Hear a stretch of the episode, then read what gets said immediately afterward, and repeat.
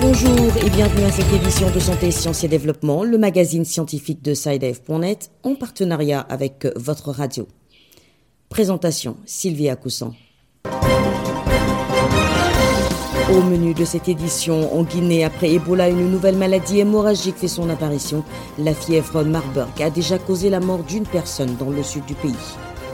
Au Tchad, la capitale N'Djamena est envahie par des mouches et moustiques, une invasion d'insectes due à la stagnation d'eau usée et l'accumulation d'ordures qui expose la population à plusieurs maladies.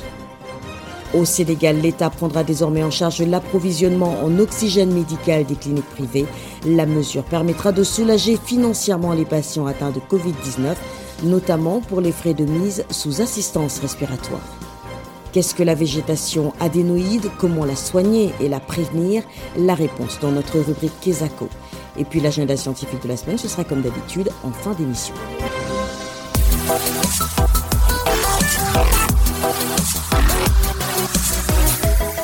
En Guinée, après l'éradication de la maladie à virus Ebola, le pays a enregistré le 9 août 2021 un décès dû à la fièvre Marburg.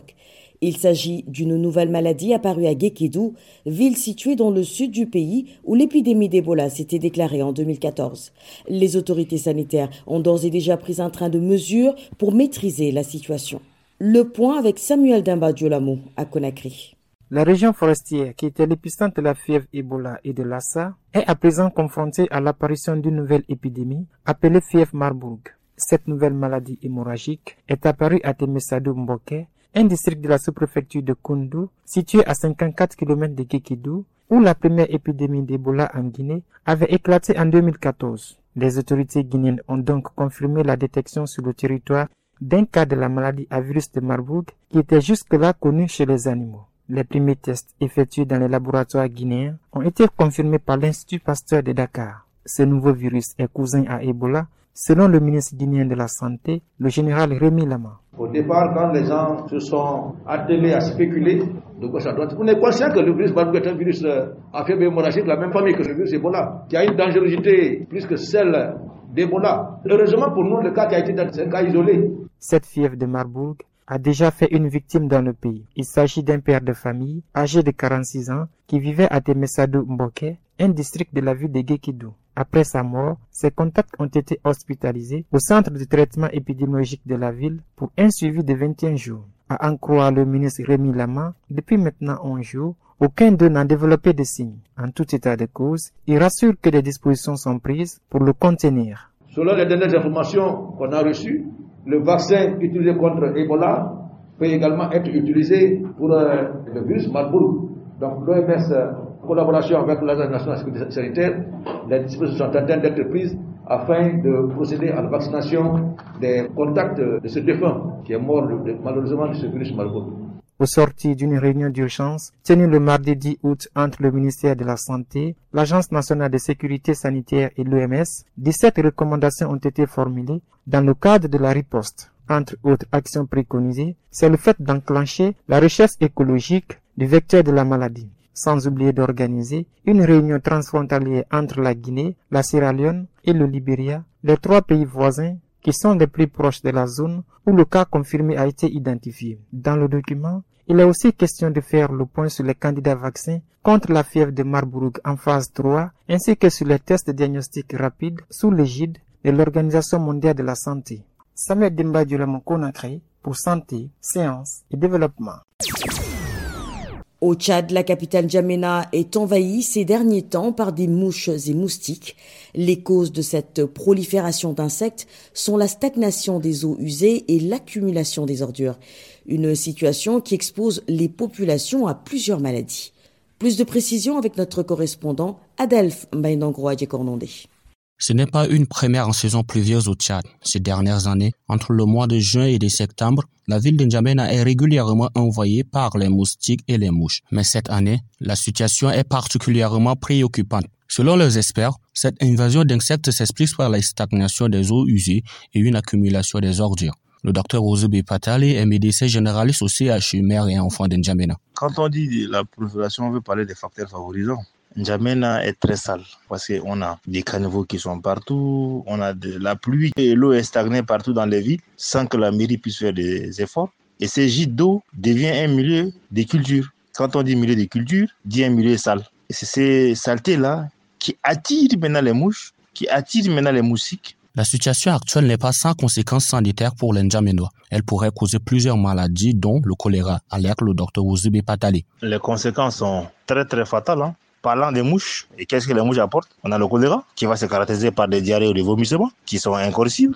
Et n'oublions pas aussi que le paludisme, qui est causé par les piqûres de moustiques, entraîne aussi des troubles digestifs, qui sont aussi la diarrhée et les vomissements. Pour lutter contre cette prolifération d'insectes, les autorités communales ont lancé aussitôt une opération de démoustication dans les 10 arrondissements de N'Djamena, laquelle sera suivie d'autres actions. Mais au-delà des actions publiques, les citoyens sont appelés à une prise de conscience personnelle en procédant au nettoyage des habitations et de leurs alentours. Adelph Mbaïnda N'Djamena pour Santé, Sciences et Développement. Au Sénégal, face à la saturation des hôpitaux publics, les patients atteints de Covid-19 font recours aux cliniques privées pour obtenir une hospitalisation. Seulement, les frais d'hospitalisation, notamment de mise sous assistance respiratoire, y reviennent assez cher. Le gouvernement a donc décidé d'agir pour soulager les patients. Plus de détails avec notre correspondant Didier Lando. Au Sénégal, les malades de la COVID-19 admis dans les cliniques privées ne verront plus le coût de l'oxygène figurer sur leur facture. En effet, l'État du Sénégal prendra désormais en charge l'approvisionnement en oxygène médical des cliniques privées ayant des centres de traitement des épidémies. Dans ce cadre, le ministre de la Santé Abdoulaye Diouf a effectué une tournée auprès des fournisseurs de gaz et se dit rassuré par leur capacité de production. J'ai été rassuré à tous les niveaux que non seulement l'oxygène est produit par euh, nos gaziers, mais euh, que quelque part, l'ensemble de ses partenaires, chacun en ce qui le concerne, a une marge de progression.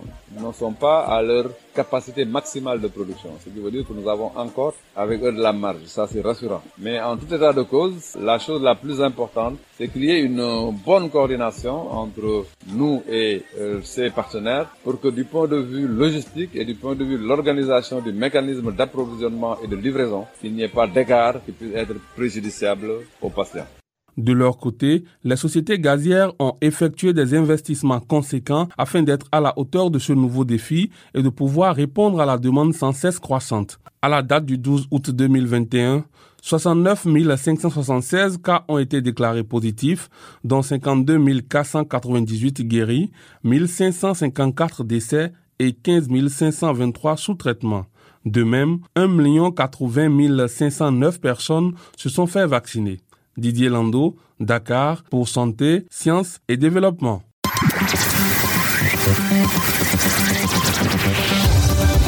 Kesako, qu'est-ce que c'est? Vos questions à la rédaction, les réponses de nos experts.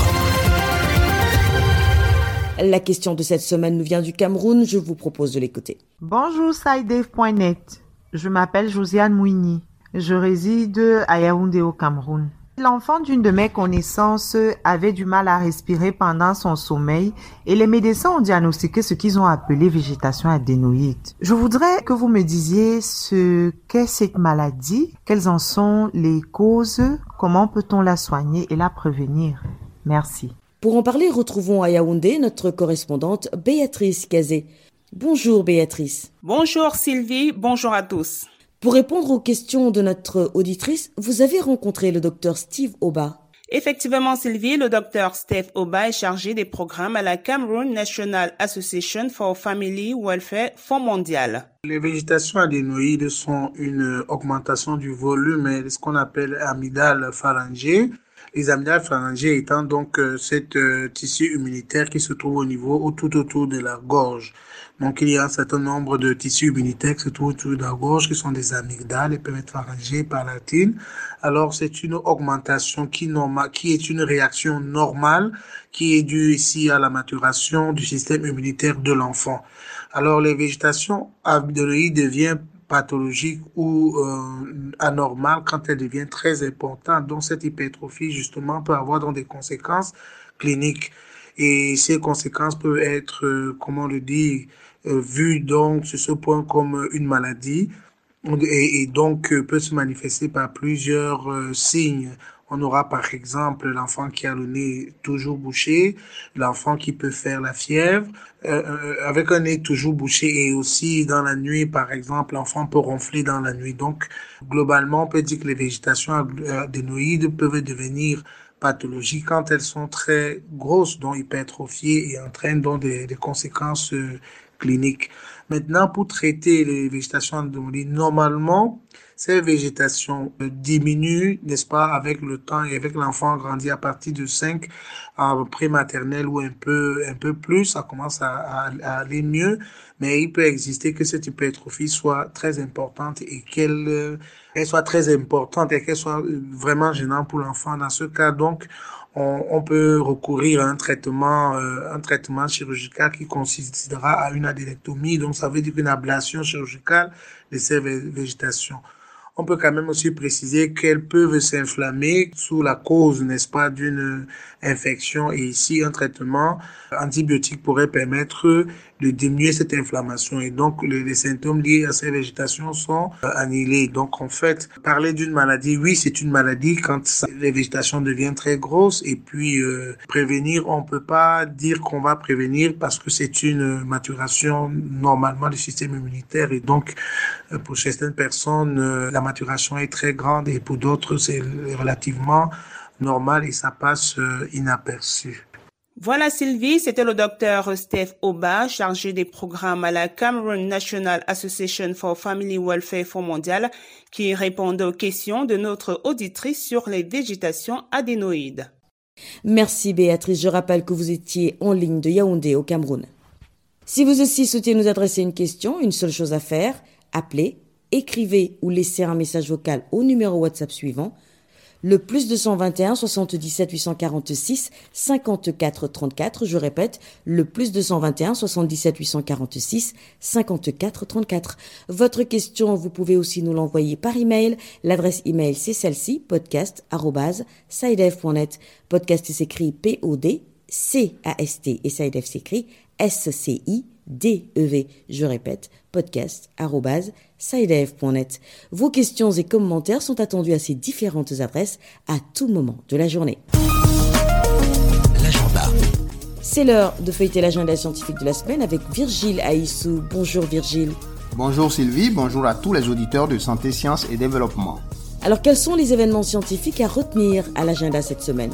À l'agenda cette semaine, notons déjà que du 16 au 19 août 2021 aura lieu à Vancouver au Canada la 20e conférence forestière du Commonwealth. C'est un forum international permettant tous les 4 ou 5 ans aux forestiers et à tous ceux qui s'intéressent au secteur forestier d'échanger leurs connaissances et leurs expériences. Pour plus d'informations, consultez le site cfc2021.ubc.ca. Ensuite, du 19 au 20 août à Londres, au Royaume-Uni, la conférence internationale sur le biocontrôle, la biogestion, la génétique et la biotechnologie réunira des scientifiques, des chercheurs et universitaires de premier plan pour échanger et partager leurs expériences et leurs résultats de recherche. Renseignements et inscriptions sur le site de l'Académie mondiale des sciences, de l'ingénierie et de la technologie, wazet.org w-a-s-e-t.org. Enfin, les 23 et 24 août, en mode virtuel, l'Africa Singapore Business Forum, ASBF, invite à promouvoir les échanges commerciaux et à penser un leadership entre l'Afrique et l'Asie. L'édition de cette année abordera des problèmes critiques et identifiera des opportunités dans des secteurs et des domaines clés, notamment la technologie numérique, le financement, l'innovation, la fabrication, la durabilité et les solutions urbaines. Renseignements sur le site www.enterprisesg.gov.sg. J'appelle e n t e r p r i s e s g.gov.sg. Voilà Sylvie, ce sera tout pour cette semaine. Merci Virgile, mesdames et messieurs, merci également à vous d'avoir suivi cette édition de Santé, Sciences et Développement qui s'achève. Rendez-vous la semaine prochaine, même heure, même fréquence. D'ici là, portez-vous bien. Cette émission est disponible en podcast sur le site sidev.net/fr. Cette émission a été réalisée sur financement du CRDI, le Centre de recherche pour le développement international, un organisme public canadien. Le CRDI investit dans le savoir, l'innovation et les solutions afin d'améliorer les conditions de vie dans les pays en développement.